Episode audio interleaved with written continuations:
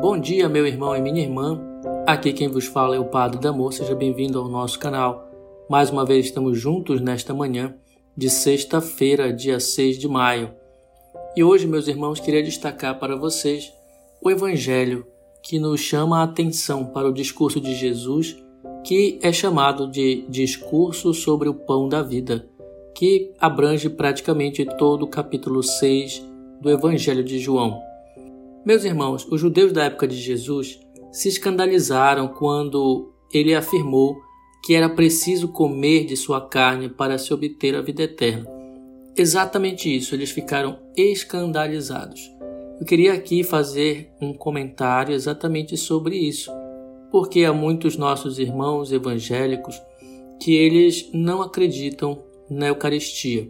Ora, irmãos, se nós pegarmos a Bíblia exatamente esse trecho que temos aqui hoje, o primeiro parágrafo ele fala explicitamente e diz assim que os judeus discutiam entre si dizendo: Como é que ele pode dar a sua carne a comer? Então fica claro que eles entenderam sim a mensagem de Jesus quando Jesus afirmou que era preciso comer de sua carne. Então ele não estava falando em sentido figurado, mas ele estava falando exatamente de entregar-se por todos nós quando ele fala da sua carne, ele não se refere a uma outra coisa, mas fala de si mesmo. É lógico que os judeus não entenderam o milagre da transubstanciação, aonde Jesus se ofereceu e se oferece a nós através do pão e do vinho. Mas eles entenderam exatamente que era preciso comer de sua carne. E é isso que os escandalizou, porque porque na mente deles Jesus afirmava alguma espécie de canibalismo? Pois então, como eu afirmava para vocês, os homens de hoje continuam com o mesmo dilema. Não compreendem tal afirmação. Muitos irmãos nossos não compreendem e afirmam apenas ser uma forma simbólica. Mas Jesus fala sim do seu corpo e fala do seu sangue.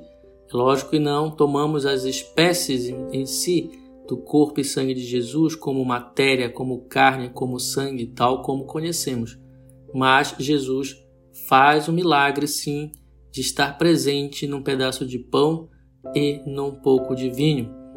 Então, irmãos, os homens de hoje, como falava, continuam não compreendendo tal afirmação, ou por falta de fé, ou simplesmente porque essa ideia foge a toda a lógica humana.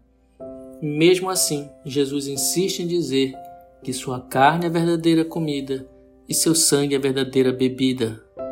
Verdade é esta, meus irmãos, que a Igreja Católica, que foi fundada por Jesus, continua a insistir e repetir por mais de dois mil anos. Por mais que isso possa parecer absurdo para a lógica humana, e é realmente absurdo, sabemos que na lógica divina nada é impossível. Isso ficou claro quando Jesus, na última ceia com seus discípulos, disse: Este é o meu corpo, este é meu sangue.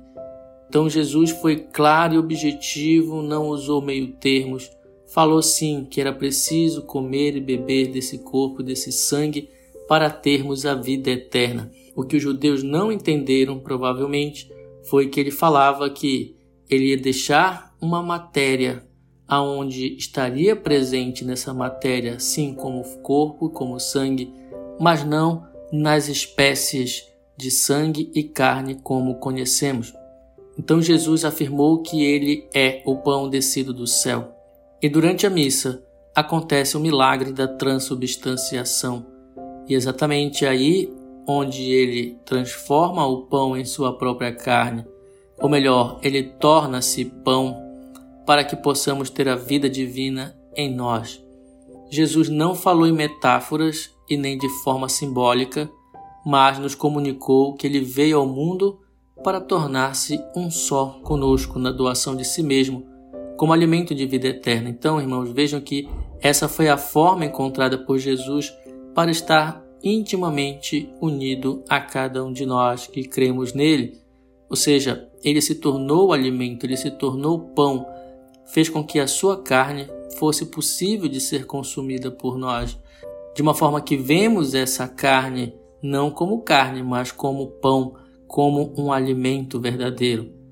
Então, seu corpo e sangue doados como alimento é o meio por excelência onde nos tornamos um com Ele.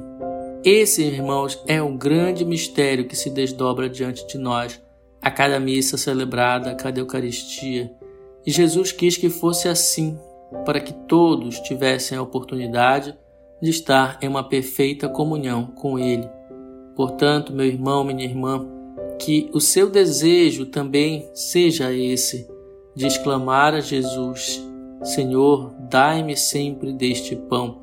Busquemos, irmãos e irmãs, o pão da vida, o pão descido do céu, o pão que dá vida para o mundo, esse mesmo pão que é a garantia da nossa vida eterna.